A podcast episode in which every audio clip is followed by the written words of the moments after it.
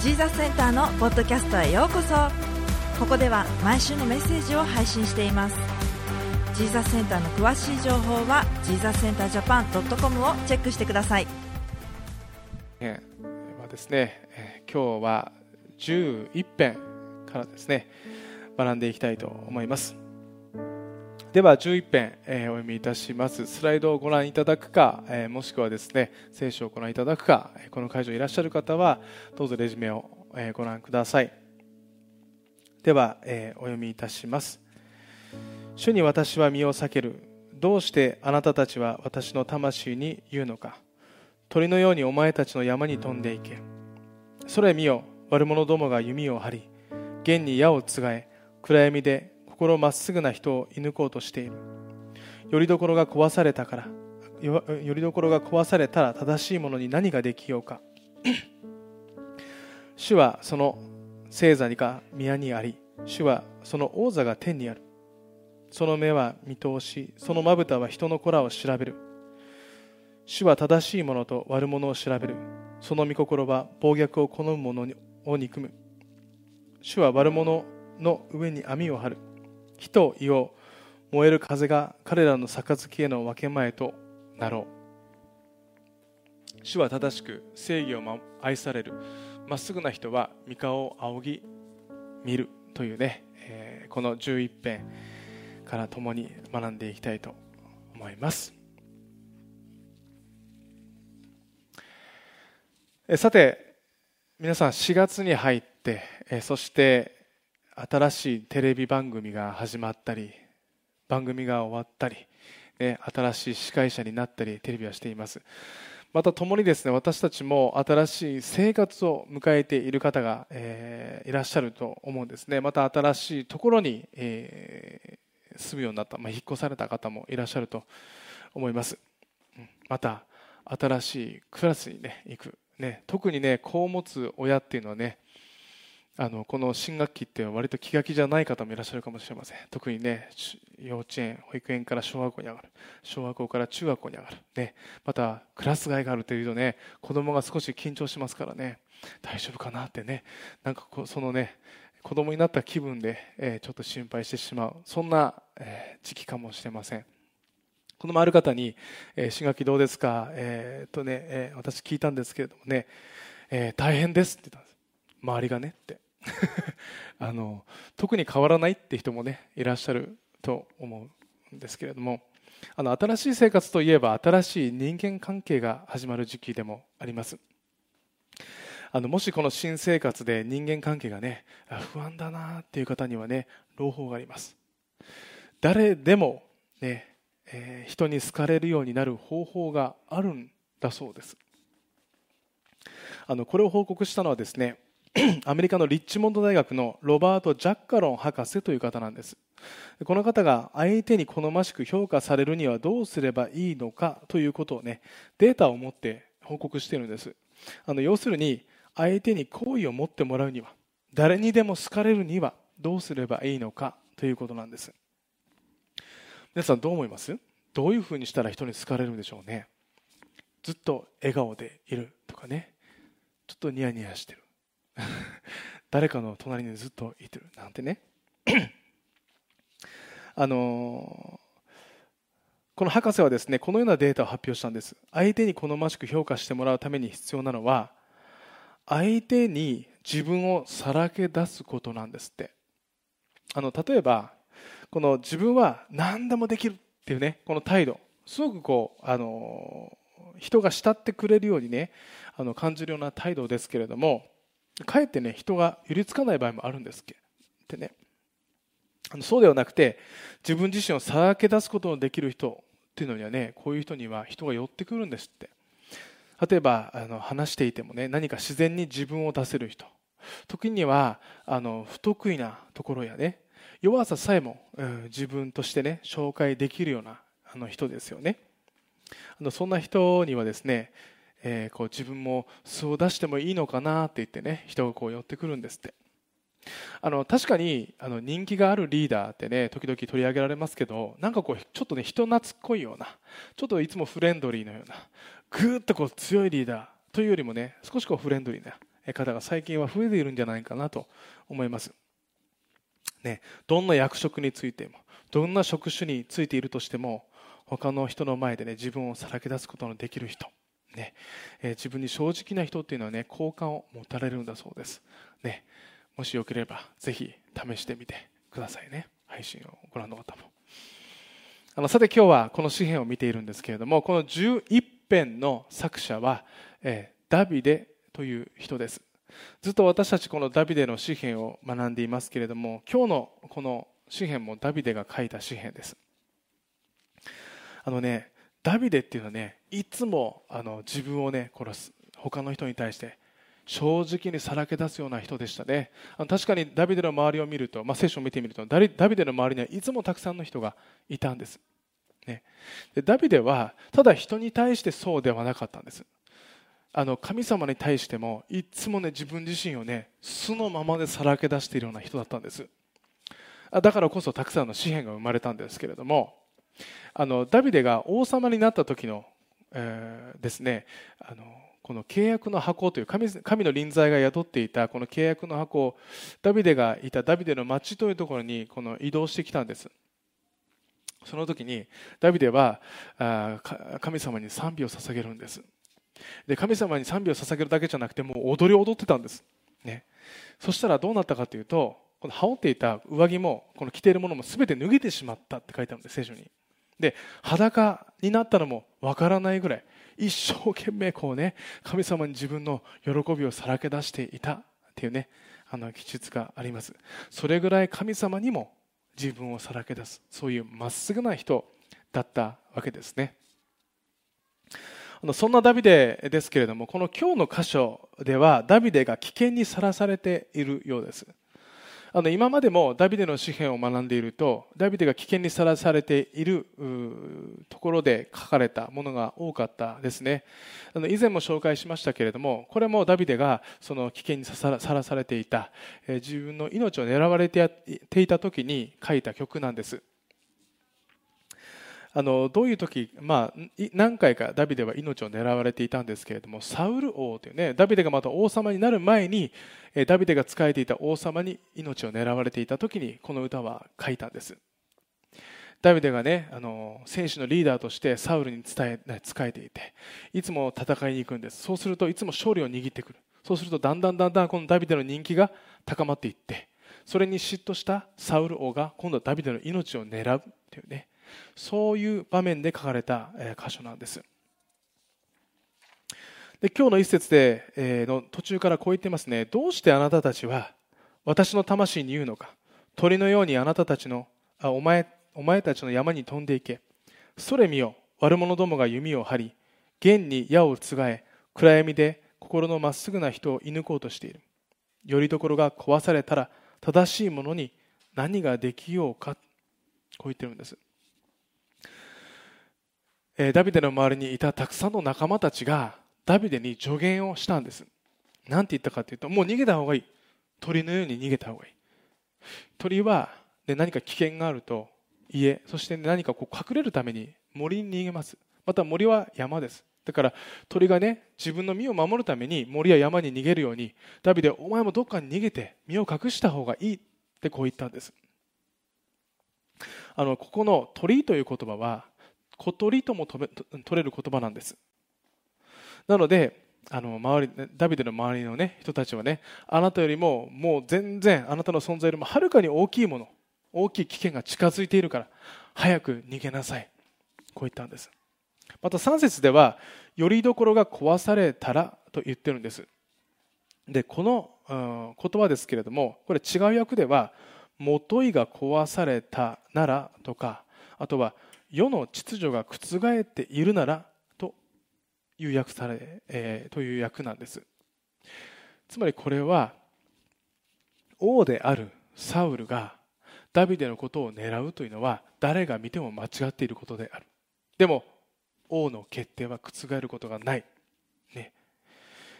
えー、だからこそもう逃げた方がいい。誰も味方することができない。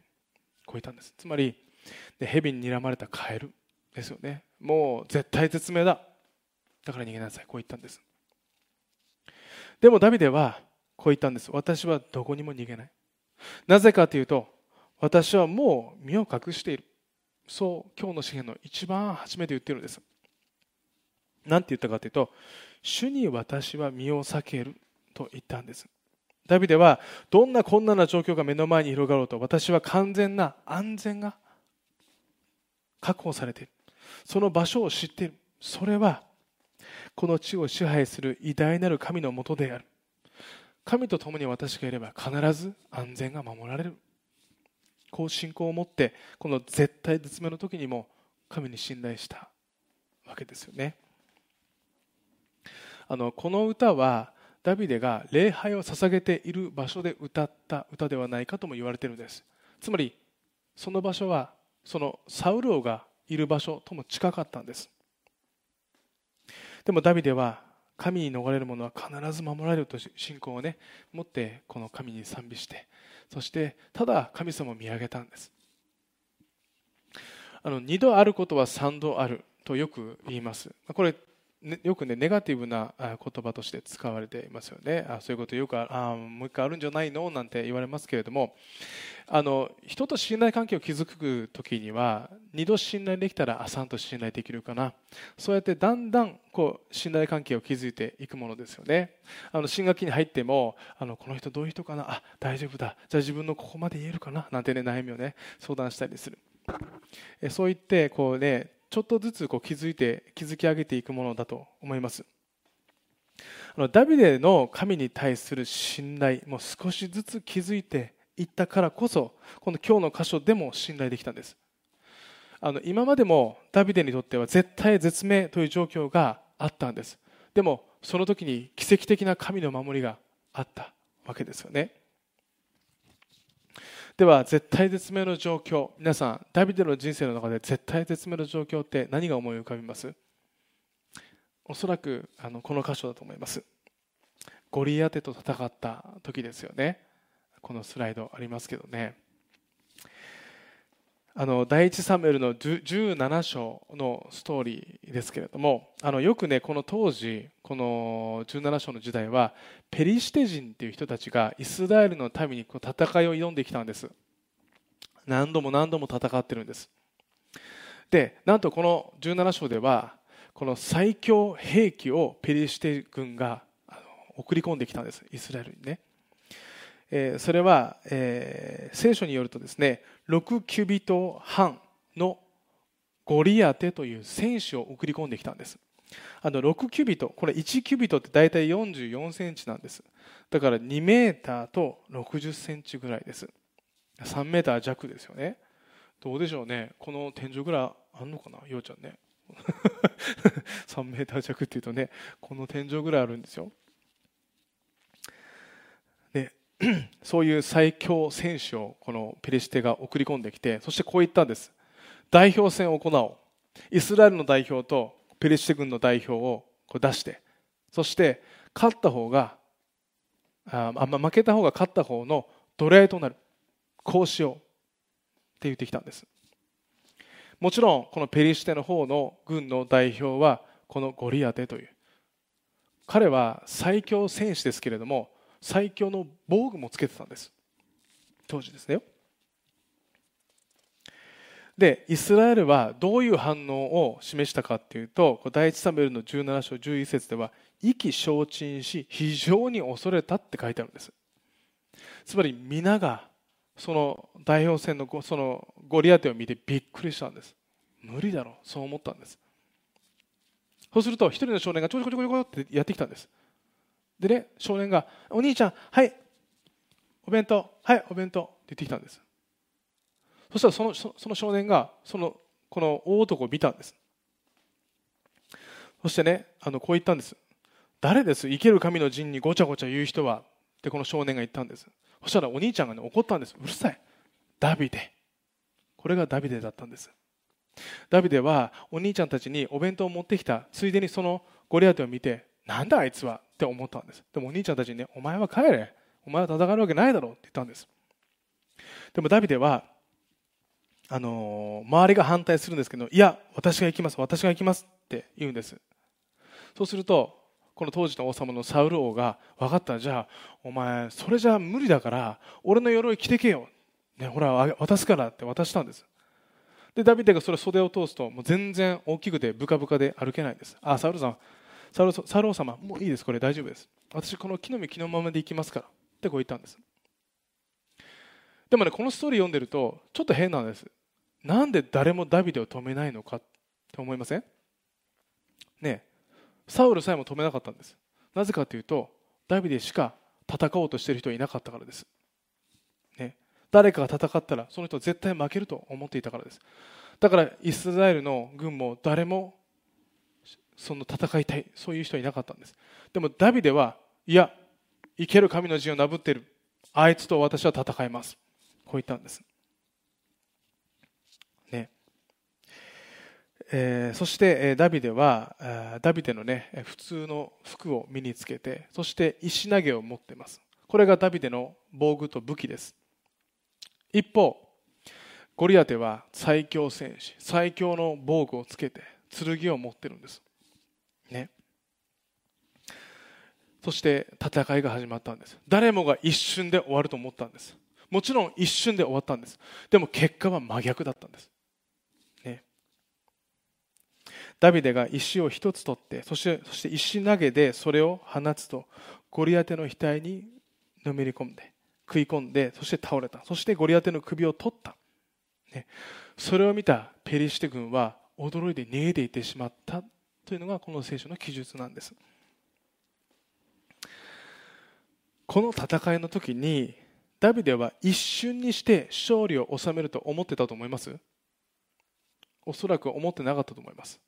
でもダビデには確信してたことがあったんです。それは私は必ず勝利するということです。なぜかっていうとダビデは主の皆によって立ち向かう。こう言ったんです。第一サムエルの17章の45節でね。彼は万軍の主の皆によってお前に立ち向かうのだってこう言ってるんです。つまり私が戦うけれども常に勝利が約束されている神が私と共にいるから私は必ず勝利する。えー、そして、えー、彼は勝利を収めたわけです。もちろんこのゴリアテとの戦いだけではありません。ダビデの人生の中でも幾度も神の守りを経験した出来事があったんです。だからこそこの今回の箇所でもダビデは状況から言えば確かに辛い状況である。ね、絶対絶命かもしれましれない。誰が見てもおかしい、ね、私が命を狙うのはおかしいかもしれない。でも私は恐れない。今までも無理だと思うような状況があったとしても神が私を守ってくださったから。奇跡的な神の守りを体験したから。勝利を体験したから。だから神のもとにいるここが一番私にとっては安全な場所なんだ。とね。神に祈り恐れなかったんです。あの愛歌というね書簡の3章の26節では主の救いを黙って待つのはいいって言葉があるんです。まさにこれはダビデの姿だと思います。ね。ダビデはただ神の救いを黙って待ったんです。そして詩篇の9章の18節では貧しい者は決して忘れられない。悩む者の望みはいつまでもなくならない、ね、必ず神ご自身が、えー、貧しい者心貧しい者神神を心から求めるものをね、えー、忘れられないね。えー、これはですね今ねもしね辛い状況を歩んでいるこれから辛い状況がある方もいらっしゃるかもしれませんね。でもそんな時にはねこのダビデの姿を思い出すべきです。そしてこのダビデを守り導いた神ご自身がこのこれ当てから奇跡的な勝利を与えたこの神ご自身が私たち一人一人と共にいるということを思い起こすべきです、ね、どんなに苦しく絶対絶命と思うような状況でも私たちが神様を見上げ神様と共にいればそこに解決と勝利があるんですね。えー、今日の後半の4節から7節を次は見ていきたいと思うんですけれども、えー、ここではですね、主はという言葉が続いていきます。えー神ご自身はこのようなお方であるということをダビデが言ってますけれども4節では主は聖座が宮にあり王座が天にある、ね、その目は見通しそのまぶたは人の子らを調べると言っています。あのどのようなものを見見通すかというと5節で正しいものと悪者、ね、そして6節では悪者を滅ぼすとこう歌っているんです。6節では主は悪者の上に網を張る。火と胃を燃える風から彼らの杯への分け前となろう。そして7節は主は正しく正義を愛される。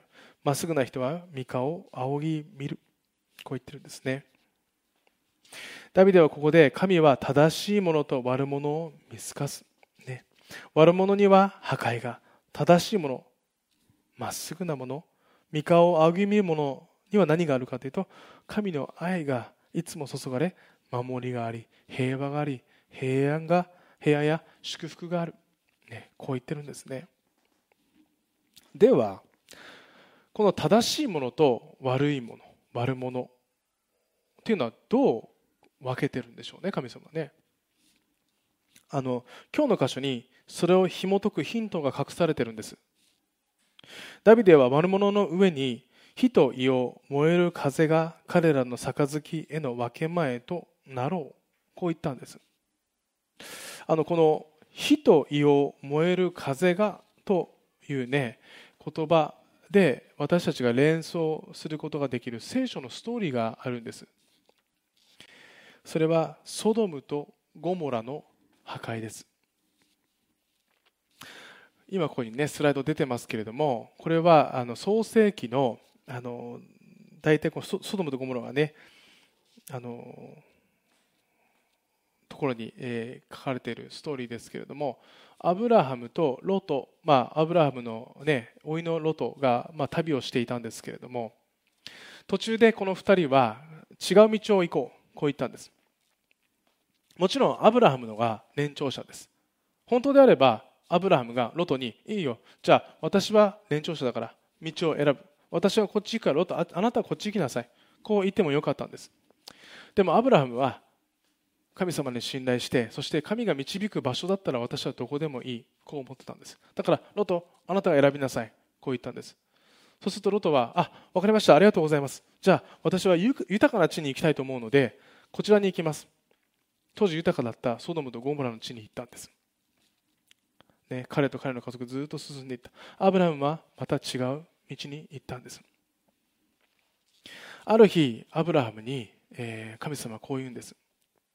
アブラハム私はソドムとゴモラを破壊する、ね、あそこは全く私に心が向いていない。その裁きを下す。こう言ったんです。アブラハムはちょっと待ってください神様。あそこには正しいものがいるはずです。どうか彼らの心を見てください。分かった。じゃあ正しいものがいたら私はこの裁きをやめる。でもどんなに見ても正しいものがいなかったんです。全く神様に心が向いていない人たちばかりだったんです。そしてそこに裁きを下す。こう決めたんです。でも主の使いがロトに現れます。そしてこの場所から出て行きなさい。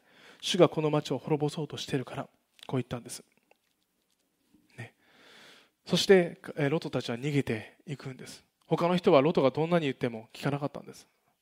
破壊する？滅ぼされる？そんなことあるわけないだろう。見てみろよ、ね、当時ソドムとゴモラってすごく豊かな地だったんです。だからいいよ大丈夫だよ。お前もう行けよ。ロトとロトの家族はそこから逃げていったんです。で主の使いがそこでこう言ったんです。破壊が起きるときにね。後ろを振り返ってはいけない。こう言ったんです。ロットたちが逃げていくとそこに雨あられのように硫黄と火が降り注ぐんです。ドーンドーンってね。でもロットたちはそこを振り返らずにずっとまっすぐ進んでいったんです。でも後ろ髪を引かれるようにロトの妻は振り返ってしまったんです。そうするとどうなったかというとロトの妻が潮の柱になってしまったねという出来事があったんです。この次のね箇所。これはねまあ絵ですけれどもね。で次のスライドをご覧ください。ね。ねロトの家族とそして妻がね後ろを振り返ってしまったわけですよね。ロトと2人のこの娘たち。彼らはこの時正しいものだったんです。では正しいものとは何かというと神の言葉に耳を傾けるものです、えー、今日の箇所でも主は正しく正義を愛される、ね、つまり神の声に耳を傾けるものを愛する祝福する守るそう歌ってるんですね。ダビデはこのような困難な、状況の中でもさまざまな声が私は聞こえる、ね、でも私はあなたの声に耳を傾けます。さあ主よどうかこの正しいものをお守りください。そう歌ったんですね。信玄の4章の20節から22節で我が子よ私の言葉をよく聞け私の言うことに耳を傾けよ。それをあなたの目から離さずあなたの心の内に保て見出す者にはそれは命となりその全身を健やかにするというね言葉ですね。また信玄の10章の28節で正しい者の望みは喜びであり悪者の期待は消え失せると書いてあるんです。あのいつもダビデの人生をあの紹介しますけれどもじゃあこのサウル王ダビデの命を狙っていたサウル王の人生ってどうなるか皆さんご存知ですか、ね、最終的にサウルにはヨナタンという息子がいるんです。この2人あこのヨナタンという息子とサウルは、えー、戦場で殺されてしまうんです。サウルは何よりもこの立場を求めたんです。でもその立場さえ長くなかったんです。つまりねさっきの信玄の信玄で言ってるようにですね悪者の期待は消え失せるんです、でもダビデはどうなったかというとその後に王様になって王権はその息子たちに受け継がれていったんです。そして偉大なる王様がそのダビデの家系から生まれたんです。それがイエス・キリストです、まさに正しいものの望みは喜びになる。ということですよね。私たちもねこの神の言葉を聞く正しいものとしてね歩んでいきたいですね。え今日はですね最後にえ神の言葉によって守られて祝福された偉大なる賛美歌作詞家の方をご紹介します。あのこの方ですねファニー・クロスビーさんという方です。あのちょっと目がこう暗くなってますよね。あのこの方はアメリカ人なんですけれども盲目の賛美歌作詞家なんです。それであの、まあ、生後ですね6週間で盲目になってしまったわけですけれどもこの方はなんと3000曲以上のあの賛美歌を書いている偉大な作詞家なんです。あのファニーさんは生まれてすぐにあの目が悪くてお医者さんに見せたところ、まあ、あの処置を、ね、誤ってしまってそして失明してしまうんです、えー、その噂が流れてそのお医者さんは、ね、あのどこかにこう夜逃げしてしまったそうなんです。だから責任も全く負ってもらえなかった。で、えー、そんな状況の中で、えー、ファニーさんのお父さんもその同じ年に、えー、亡くなってしまうんです。なのでお母さんとあとおばあちゃんとあの一緒にね暮らすことになります。あのお母さんはこのファニーさん、まあ、幼いファニーさんに対してねいつもあの盲目だったけれども偉大な人になったっていう人のストーリーをこう繰り返し繰り返し読んであげたんです。そしてそれだけではなくていつも時間があるとファニー散歩に行こうって言ってね自然をいつも散歩してあこれはね鳥の鳴き声よ。これはね小川のせせらぎなの。あこれは虫ね。これはねこういう虫なのって言ってそういうねあの音をね、たくさんの音を、ね、聞かせてその世界観目目は見えないけれども耳で聞こえる世界観というのを伝え続けたんだそうです。あのお母さんはね豊かな心を持ってほしい。そう思ってそういうたくさんの場所に連れて行ったんです。またおばあちゃんはいつも聖書の物語をファニーさんに、えー、言い聞かせた、えー、あの聞かせてあげたんだそうです。さまざまな人に囲まれて、ね、育った、えー、このファニーさんは感受性豊かな人にこれからなっていったんですで彼女は8歳の時にこのように明るい詩を書いてるんです私は目が見えなくても何という幸せな身でしょう。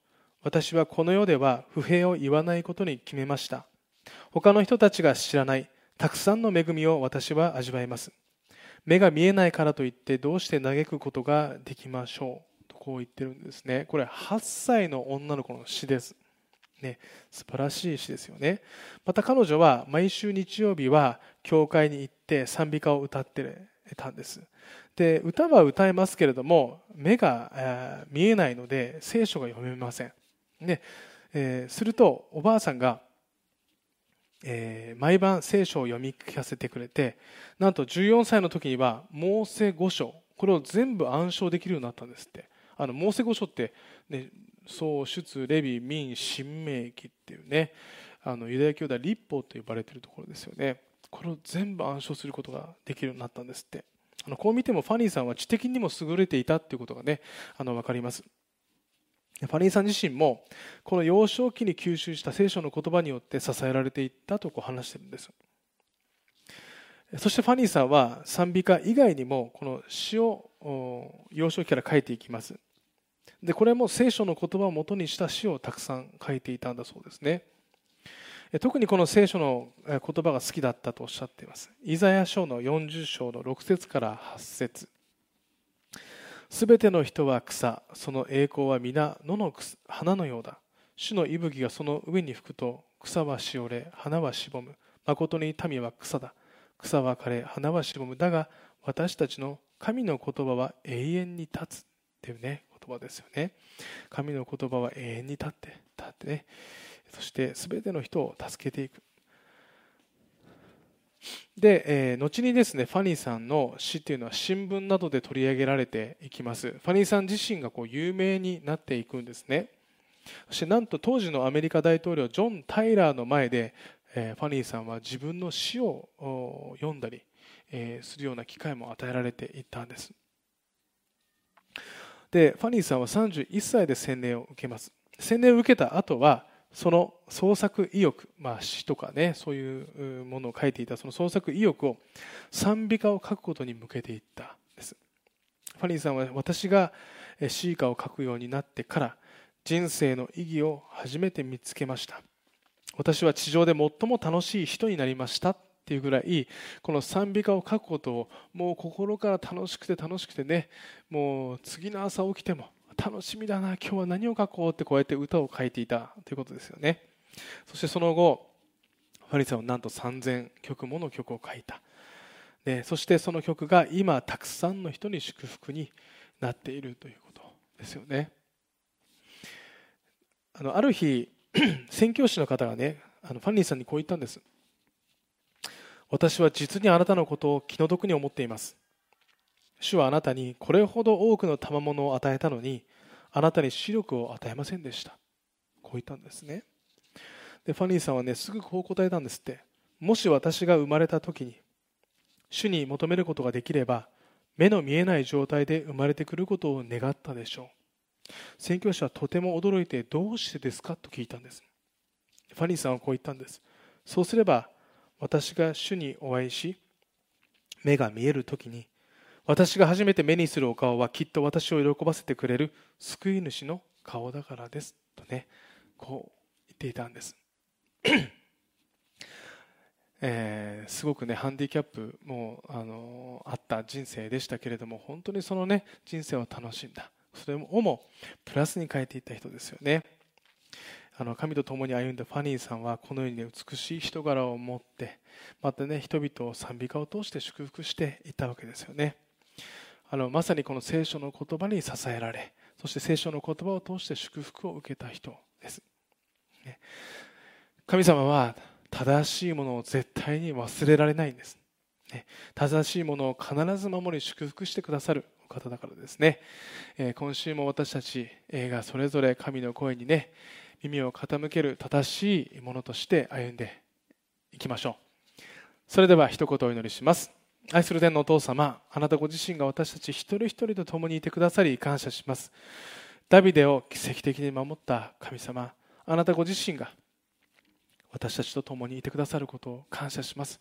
どんな困難な状況でもダビデを守ったあなたが私たち一人一人と共にいることを神様感謝します。どうか私たち一人一人がそれを日々思い起こし、あなたと共に大胆な日々を歩んでいくことができますように。導いてください。イエス・キリストの皆を通して祈ります。アーメン。しばらくそれぞれで祈る時間を持ちましょう。